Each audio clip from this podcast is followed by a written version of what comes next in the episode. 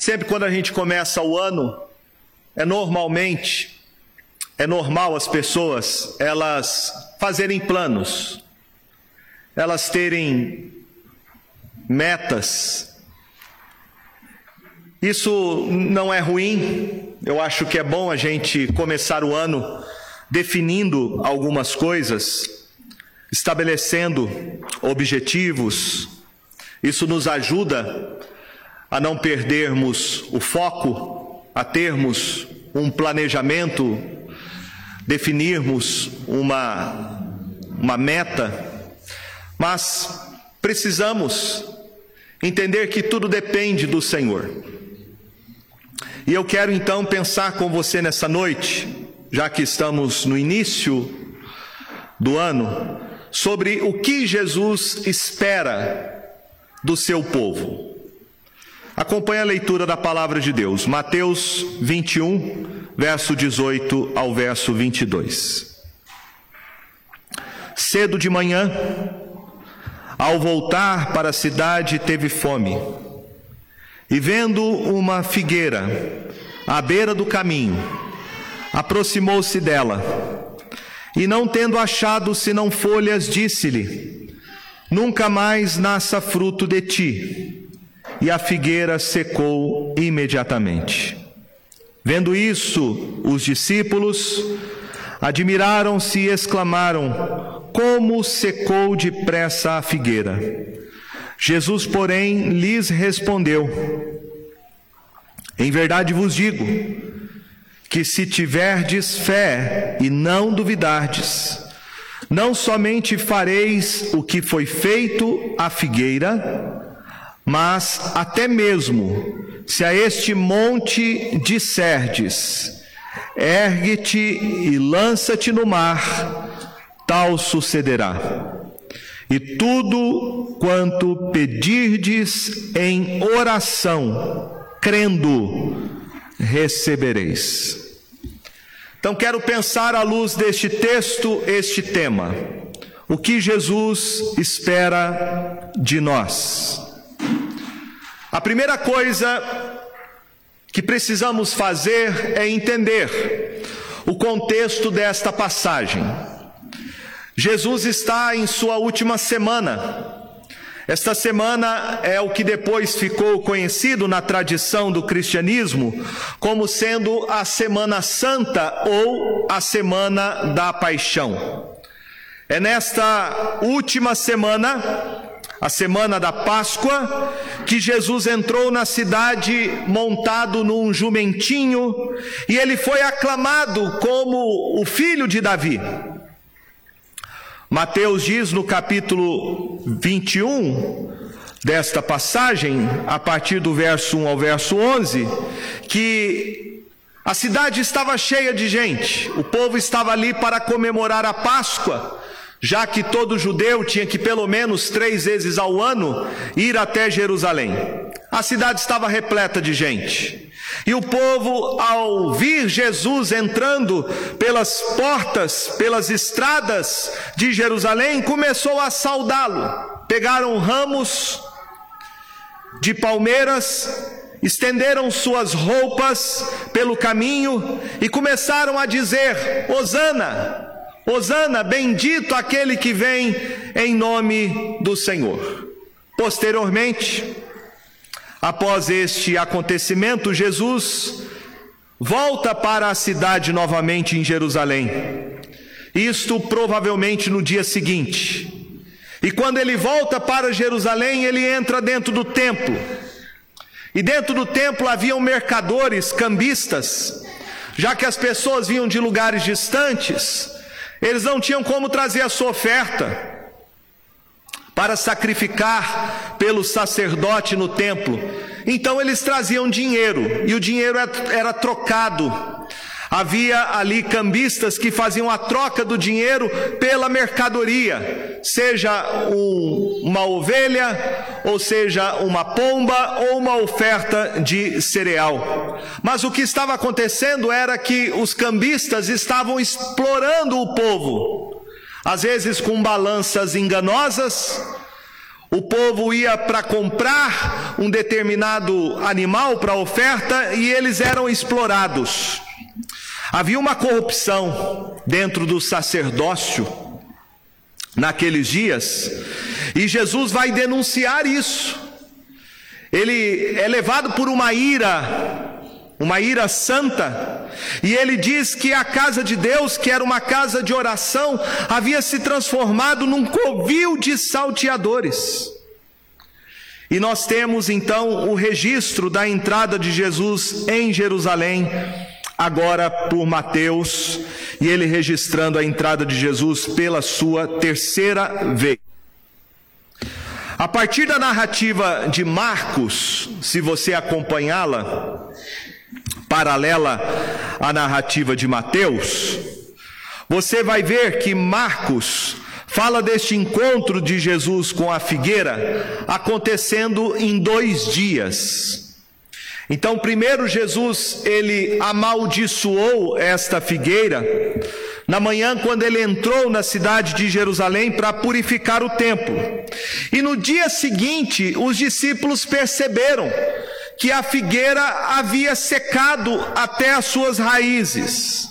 Então, o que nós temos em Mateus, diferente de Marcos, é o relato desta passagem, deste episódio, sendo relatado de uma única vez. O que Mateus faz aqui é condensar esses dois eventos num único registro, numa única descrição.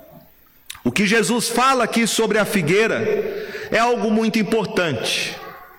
Ele não falou a figueira, mas ele está usando a figueira dentro de um significado muito importante.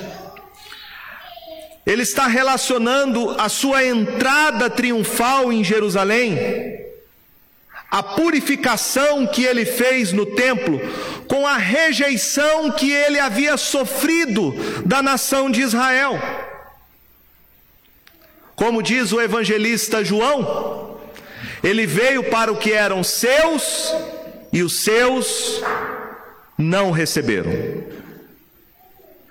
Jesus não amaldiçoou a figueira por causa da sua ira contra a figueira, mas a sua maldição sobre a figueira foi uma declaração pública do juízo de Deus que viria sobre Israel pela sua rejeição, pela sua hipocrisia. Não havia em toda a sua religiosidade o fruto do arrependimento. A purificação do templo foi uma denúncia da falsa adoração de Israel, mas a maldição da figueira foi uma denúncia feita a Israel como nação. No início da semana, o povo havia saudado Jesus como rei. A expectativa que eles tinham era uma expectativa mundana e circunstancial. Eles esperavam um rei, mas um rei como Davi, um rei que os libertassem da opressão do império romano. Porém, Jesus não veio fazer isso. Ele não veio ser um político, ele não era um imperador como César. Na semana após ser saudado como rei, nesta mesma semana, ao final dela, o povo pede a crucificação na sexta-feira, diante do governador Pôncio Pilatos, pedindo e clamando: crucifica-o, crucifica-o. Tanto Mateus como Marcos registram que na manhã após ele ter purificado o templo, Jesus voltando de Betânia para Jerusalém. Betânia era um pequeno vilarejo que ficava cerca de três quilômetros da cidade de Jerusalém, e sabemos que em Betânia Jesus muitas vezes ficava hospedado na casa dos irmãos Marta, Maria e Lázaro. O texto diz que enquanto ele volta de Betânia para Jerusalém, ele avista uma figueira Verso 18: Cedo de manhã, ao voltar para a cidade, teve fome, e vendo uma figueira à beira do caminho, aproximou-se dela e, não tendo achado senão folhas, disse-lhe: Nunca mais nasça fruto de ti. E a figueira secou imediatamente.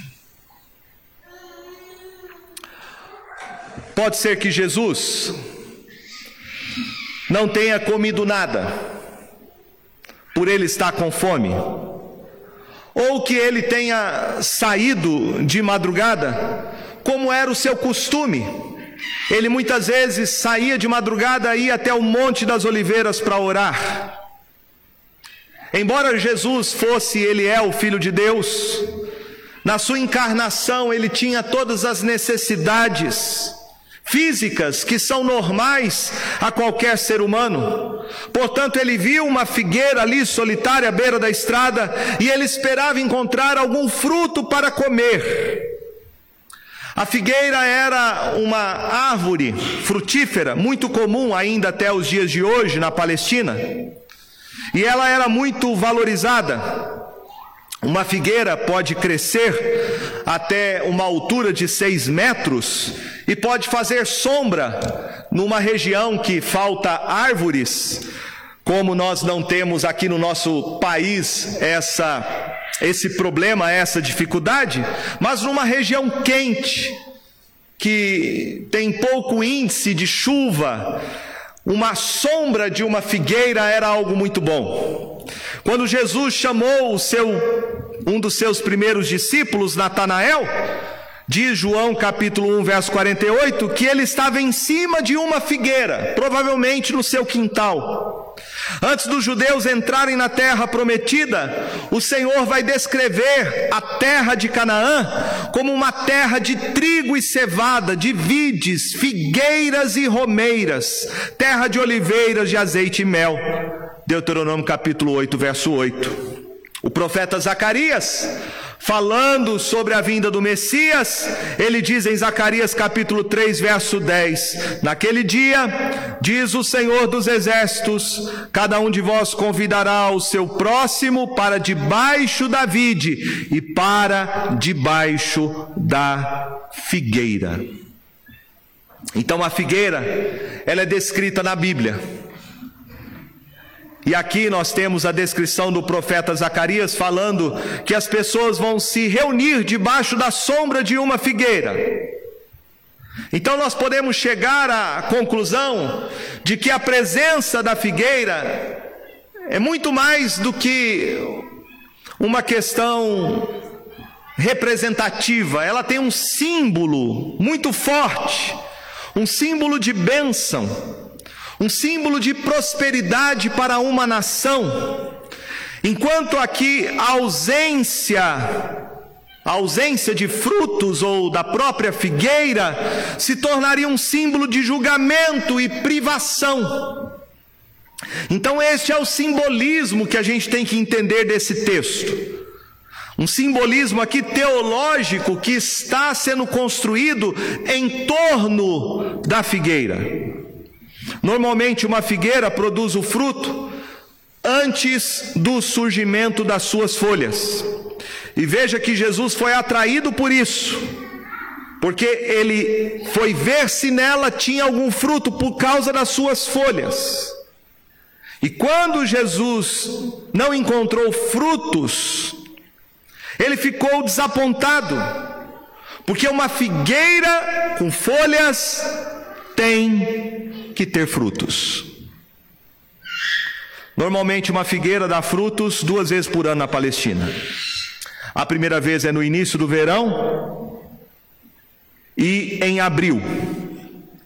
Uma figueira que estava aqui na altitude de Jerusalém normalmente não teria frutos, porque o registro de Marcos que faz dessa mesma passagem, Marcos 11, 13, ele vai dizer que não era tempo de figos.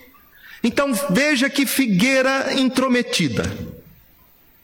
Não era tempo de dar frutos. Não era a ocasião e ela já estava com as suas com as suas folhas verdes chamando a atenção para si, como se ela tivesse frutos, sendo que não tinha. E Jesus então está usando aqui esta planta, esta árvore frutífera, como ele sempre usou como ilustração para o seu ensino. Jesus sempre usou a criação, ele sempre usou pássaros, água, falou do clima, das flores, para ilustrar o seu ensinamento. E aqui ele usa uma figueira sem frutos, para ilustrar o que significa uma nação espiritualmente estéril.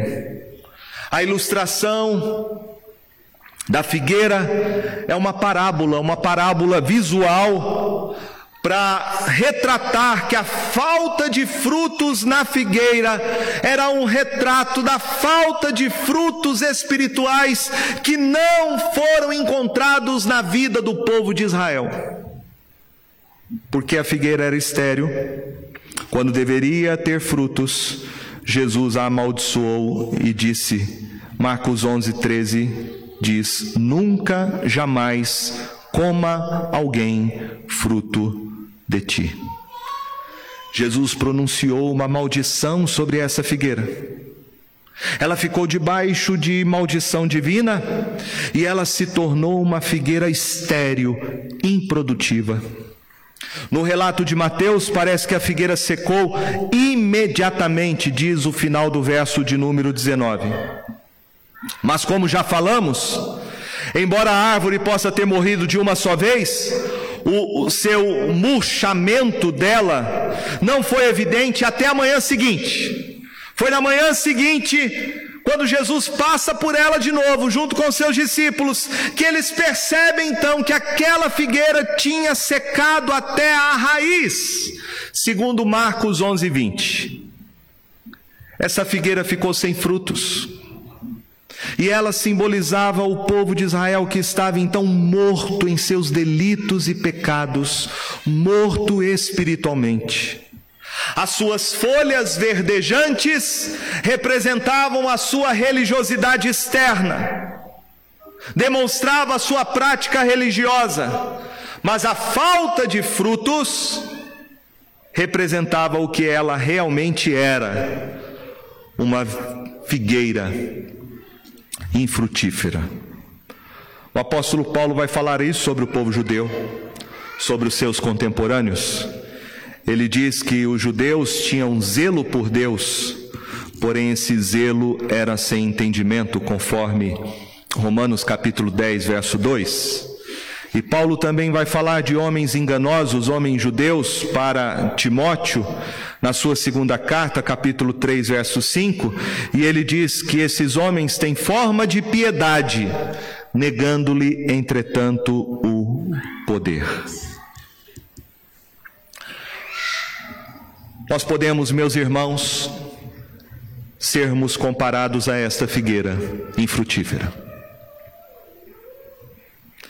Termos aparência de piedade, demonstrarmos algum tipo de espiritualidade, mas isso não ser realmente o que nós verdadeiramente somos. Veja que esta figueira não tinha fruto, tinha folhas, mas não tinha fruto. Fruto na Bíblia sempre é uma indicação de salvação, de uma vida transformada pelo poder de Deus.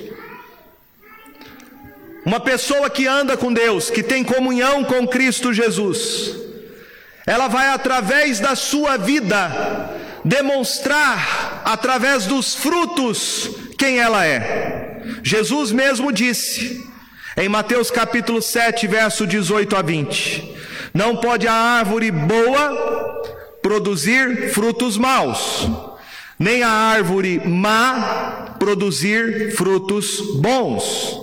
Toda árvore que não produz bom fruto é cortada e lançada ao fogo. Assim, pois, pelos seus frutos os conhecereis. Quando Jesus conta uma outra parábola, que é a parábola do semeador, em Mateus capítulo 13, verso 23, ele vai descrever a boa terra. E ele diz: O que foi semeado em boa terra é o que ouve a palavra e a compreende, este frutifica e produz a cem, a sessenta e a trinta por um. Também em João capítulo 15, verso 5, Jesus diz: Eu sou a videira, vós os ramos. Quem permanece em mim e eu nele, esse dá muito fruto, porque sem mim nada podeis fazer. Então perceba que fruto, fruto, sempre é uma referência e uma linguagem para se referir à graça de Deus a esta graça que transforma o coração do homem pecador, que produz nele mudança de vida, de caráter. Um crente em Cristo Jesus sempre vai então produzir frutos que correspondem à salvação. A lição de Jesus então sobre a figueira foi que Israel, como nação, tinha uma caricatura religiosa impressionava a todos que viam.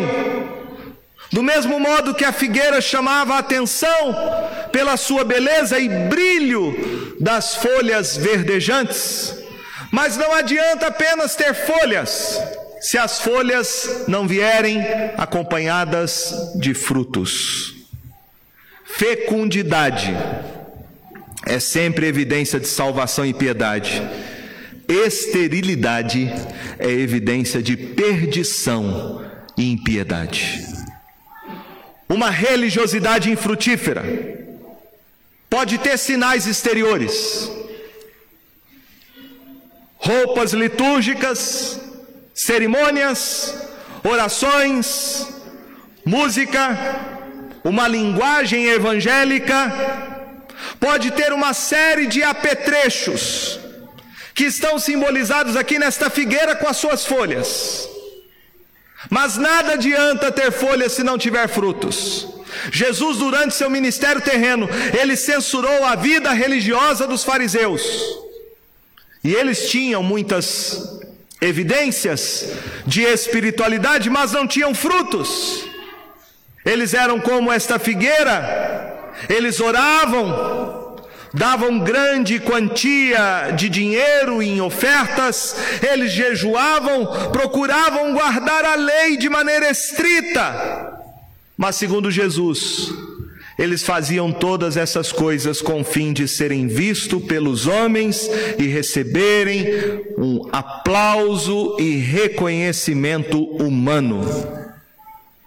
A última semana do ministério terreno de Jesus, é um retrato bem claro disso, muito ilustrativo, sobre esta esterilidade espiritual que estava escondida debaixo das folhas verdejantes da hipocrisia religiosa. No começo da semana, ele é saudado como rei. Bendito que vem em nome do Senhor. Mas na sexta-feira, as pessoas pedem a sua morte, dizendo: crucifica-o, crucifica-o. Foi esta rejeição, meus irmãos, de Cristo Jesus como Salvador, que fez com que a maldição de Deus viesse sobre a nação de Israel, e de fato veio. Assim como o Senhor amaldiçoou esta figueira e ela secou-se, sem produzir mais nenhum fruto, Assim também Deus enviou os romanos que invadiram Israel no ano 70, 40 anos depois deste relato, e eles destruíram o templo, trouxeram morte, sofrimento sobre toda a nação. Na purificação do templo, a mensagem de Jesus foi que a adoração de Israel era inaceitável. Agora, quando ele amaldiçoa a figueira, a sua mensagem é que Israel será condenada como nação pela sua esterilidade espiritual. Veja que o Senhor Jesus não tem qualquer compromisso com nenhuma raça, com nenhum povo. Não importa quem você seja, não importa qual seja a sua ancestralidade, de que família você tenha nascido, não importa, nada disso garante alguma coisa, isso apenas nos dá mais responsabilidade. O Senhor Jesus aqui deixa claro, meus irmãos, que se não houver frutos em nossa vida, não adianta, o juízo de Deus virá sobre nós e cairá sobre a nossa vida. O que Jesus está nos ensinando é aquilo que ele já havia advertido antes. Ele havia dito para os seus discípulos tomarem muito cuidado com o fermento dos fariseus. E ele diz que o fermento dos fariseus é a hipocrisia. Em Lucas 12, verso 1 a 5, Jesus disse: Acautelai-vos do fermento dos fariseus, que é a hipocrisia. Nada há encoberto que não seja revelado, e oculto que não venha a ser conhecido. Porque tudo o que dissestes às escuras será ouvido em plena luz, e o que disseste aos ouvidos, o interior da casa será proclamado dos eirados. Digo-vos, pois, amigos meus, não temais os que matam o corpo e depois disso nada mais podem fazer. Eu, porém, vos mostrarei a quem deveis temer. Temei aquele que depois de matar tem poder para lançar no inferno. Sim, digo-vos, a esse deveis temer. Jesus está dizendo aqui: não viva para agradar os homens. Não viva preocupado o que os homens pensam sobre você, não busque a aprovação dos homens, mas faça as coisas para Deus. Tenha o temor de Deus, viva para a glória dEle. E quando nós vivemos para a glória de Deus, a gente é liberto. A gente fica livre do temor dos homens, de querer demonstrar qualquer desempenho para agradar as pessoas, para ser aprovado por elas ou reconhecido. Por isso, meus irmãos, devemos tomar cuidado com a hipocrisia, porque o hipócrita se esquece dessas coisas. O hipócrita, ele teme os homens, ele não faz as coisas para Deus. O seu temor é temor dos homens. O hipócrita, ele é um adorador de si mesmo.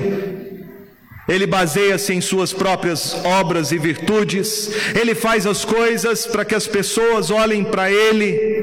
Um fariseu não faz as coisas para a glória de Deus. O que Jesus então espera de nós? Ele espera que a nossa confissão com os lábios seja coerente seja coerente.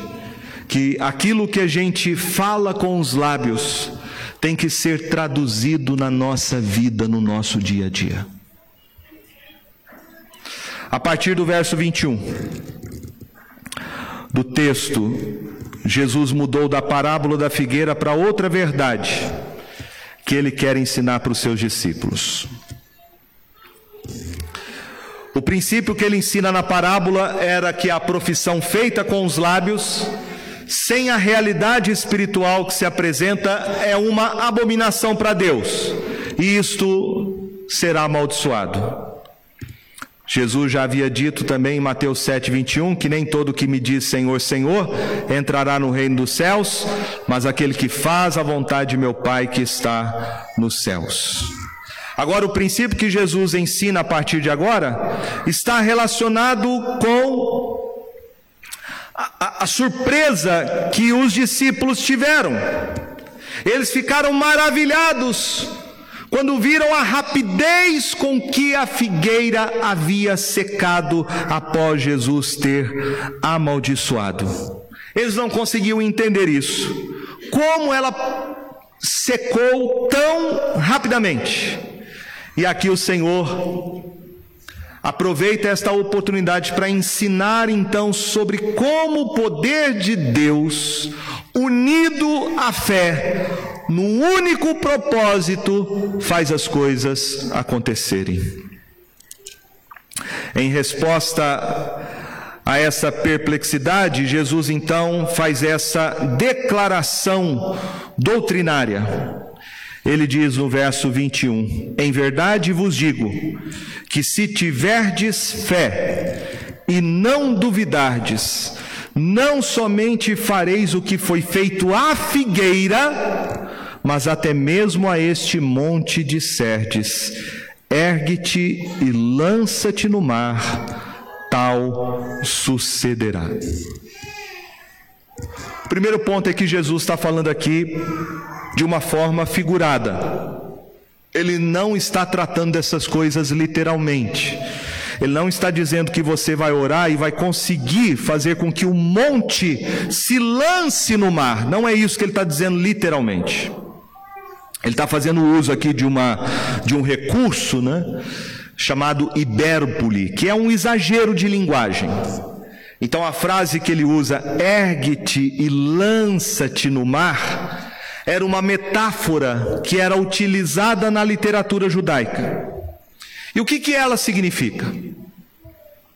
Ela significa que as pessoas podem resolver grandes problemas, mesmo que esses problemas parecem aparentemente serem impossíveis de serem resolvidos, assim como dar ordem para o monte se lançar ao mar é algo impossível.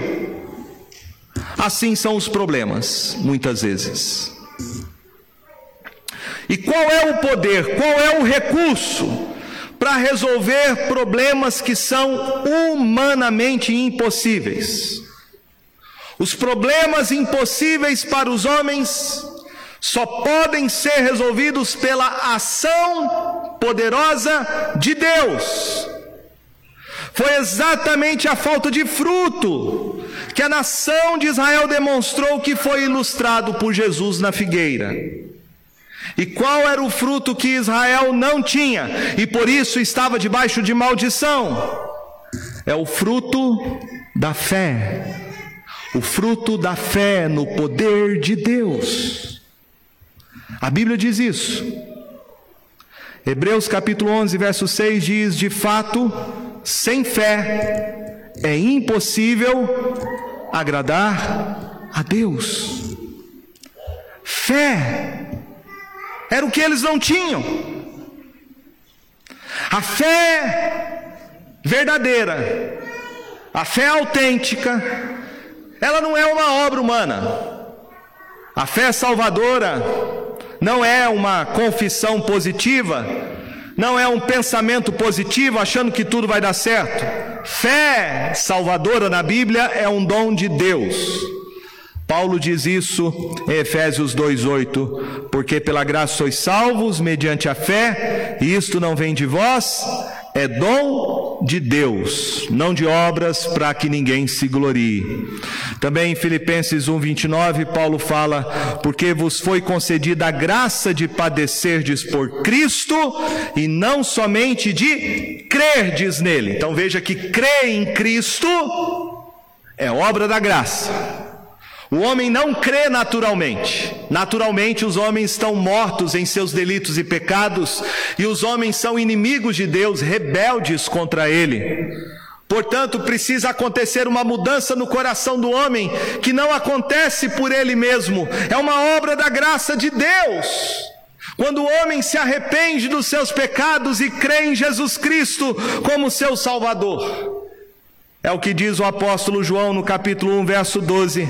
Mas a todos quantos o receberam, deu-lhes o poder de serem feitos filhos de Deus, a saber, os que creem no seu nome, os quais não nasceram do sangue, nem da vontade da carne, nem da vontade do homem, mas de Deus. Então, para você ter fé, é necessário que você nasça de novo. Para você ter fé, é necessário que o Espírito Santo convença você sobre o seu pecado e faça com que você tenha os seus olhos abertos, os olhos espirituais abertos para contemplar e ver que Jesus Cristo é o Messias prometido, é o único Salvador. A fé salvadora, ela é então fortalecida e alimentada pela palavra de Deus. Por isso, Paulo diz em Romanos 10, 17: Assim, a fé vem pela pregação, e a pregação pela palavra de Cristo. Quanto mais você medita na palavra, mais você ouve a pregação da palavra, mais você estuda a palavra, mais você será fortalecido na sua fé em Jesus. Jesus aqui diz no texto: Se tiverdes fé, verso 21. Se tiverdes fé e não duvidardes. Veja que Jesus está fazendo aqui um contraste entre fé e dúvida. A palavra dúvida aqui significa julgar, fazer distinção. E uma pessoa com dúvida está confusa. Uma pessoa com dúvida não sabe em quem ela confia. Uma pessoa com dúvida está com a sua mente dividida, ela é volúvel. Jesus está então ensinando que a fé, a fé genuína, a fé salvadora, a fé bíblica, ela lança fora todo tipo de confusão. Ela lança fora todo tipo de perturbação mental, porque a fé autêntica é governada pela vontade e pelo poder de Deus. Fé em Jesus é você confiar absolutamente na palavra de Deus diante dos problemas que são aparentemente impossíveis de serem resolvidos pelo homem. Fé não é o homem acreditando, tendo pensamento positivo, não é a fé na fé, mas fé é a confiança na intervenção da mão invisível do poder de Deus para remover obstáculos que são impossíveis pelo poder do homem. A dúvida, ela nos confunde e a dúvida nos leva à incredulidade. A fé faz o sentido contrário.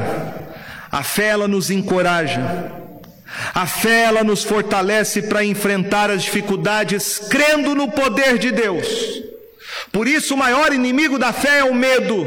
O medo paralisa uma pessoa. E a gente vê isso naquela história de Pedro.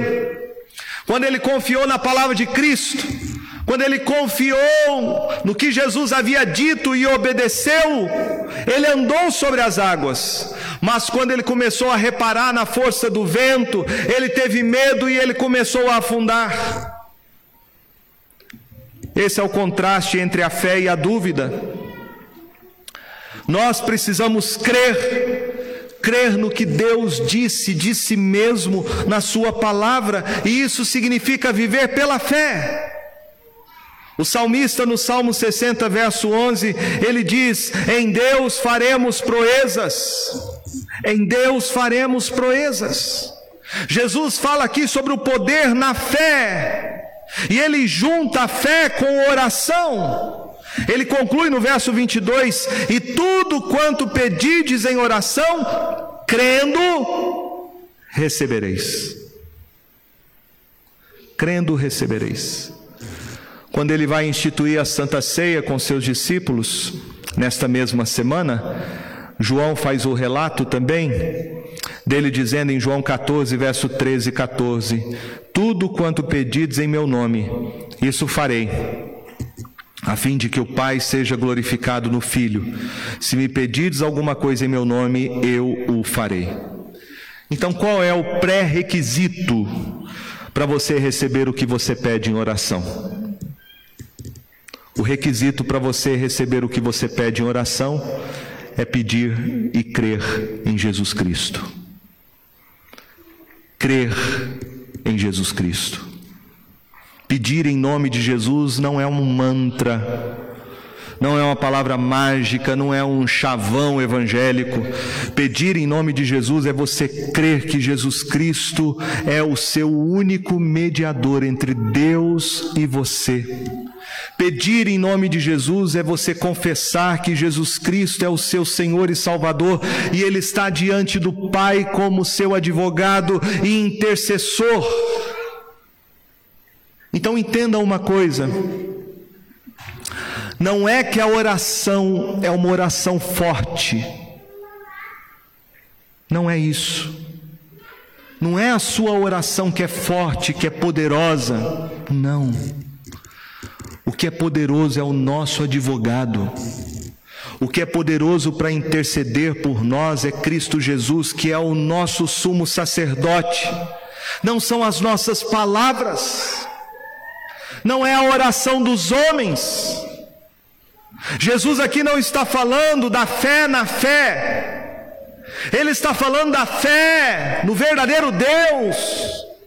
Ele não está falando aqui de fé em termos de sonhos, de aspirações, de ideias, mas ele está falando aqui de confiarmos unicamente na palavra de Deus. A fé que remove montanhas, representa então orações que estão em harmonia, em confiança no propósito de Deus. Tiago fala de oração que não é respondida. E ele diz na sua carta: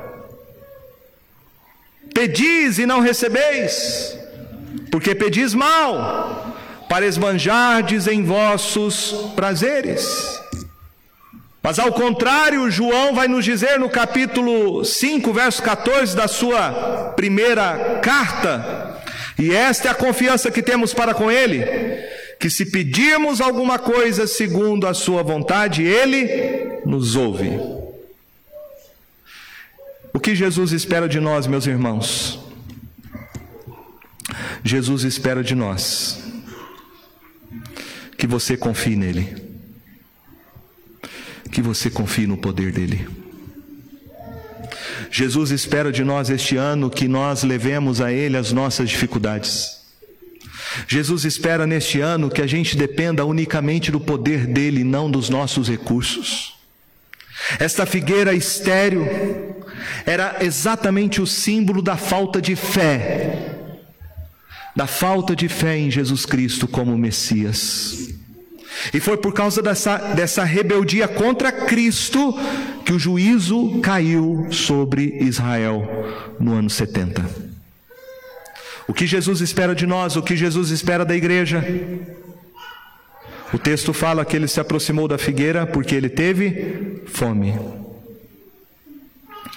Jesus está aqui entre nós.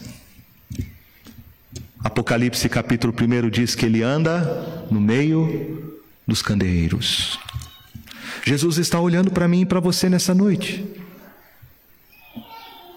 E Jesus está perscrutando o nosso ser, o nosso coração, pelo seu Santo Espírito, para ver se dentro de nós ele vai achar algum fruto, ou se nós só temos folhas, ou se nós só temos aparência, ou se nós só temos algum tipo de aspecto ou característica que não representa realmente um arrependimento de um novo nascimento. O que Jesus espera de nós é que, primeiramente, você creia que Ele é o único Senhor e Salvador. O que Ele enxerga na sua vida, o que Ele vê além das folhas, a Bíblia diz que se você crer em Jesus Cristo, você não será julgado. Mas se você não crê nele, você já está julgado. Primeiramente, o que Jesus espera de nós é que nós o reconheçamos como nosso Messias prometido, o único Salvador. Isso é a primeira coisa que você precisa ter para viver neste ano. Não tenha dúvidas disso. Tenha certeza da sua salvação e de que a sua segurança não está em suas obras, mas somente em Cristo Jesus. 1 João 5,13 diz: Essas coisas vos escrevi, a fim de saberdes que tendes a vida eterna, a vós outros que credes em o nome do Filho de Deus. Avalie nessa noite a sua fé. O que você crê sobre Jesus é o que vai determinar a sua vida neste ano. O que você crê sobre Ele é o que vai representar para você diante de todos os desafios que você tiver ao longo deste ano. Quem sabe o que espera você daqui a alguns meses pode ser uma montanha, um obstáculo, uma dificuldade, uma crise algo que é impossível aos olhos humanos, algo que será impossível para os nossos parcos e meros recursos.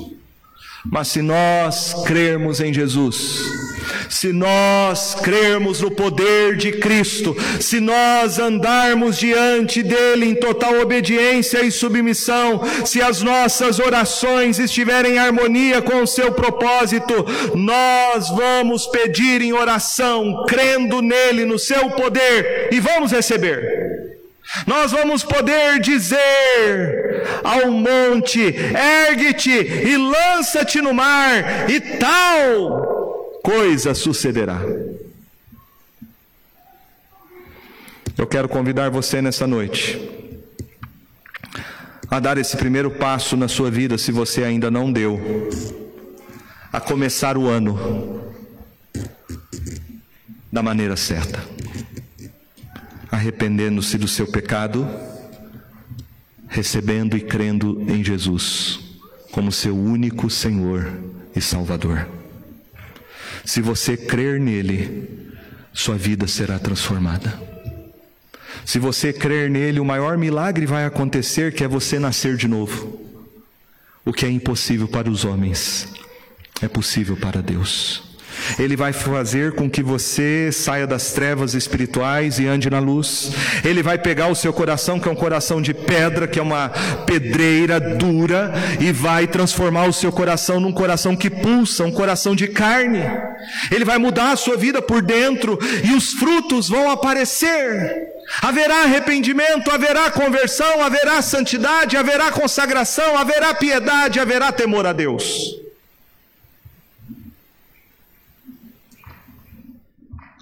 Jesus espera isso de nós. E eu quero convidar você nessa noite para pensar exatamente isso. Não nas suas expectativas para este ano. Não pense nos seus sonhos para este ano, as suas metas. Mas pense apenas em ser uma figueira frutífera. Peça isso para Jesus. Me faça um homem de Deus. Me faça uma mulher de Deus. Se você for alguém que tem sua vida entregue nas mãos de Jesus, você vai experimentar o poder dele na sua vida, no seu casamento, no seu trabalho. Você vai ver o poder dele se manifestando na sua vida e coisas que eram aparentemente impossíveis se tornarão possíveis por causa do poder de Jesus. Que Deus nos abençoe. Amém?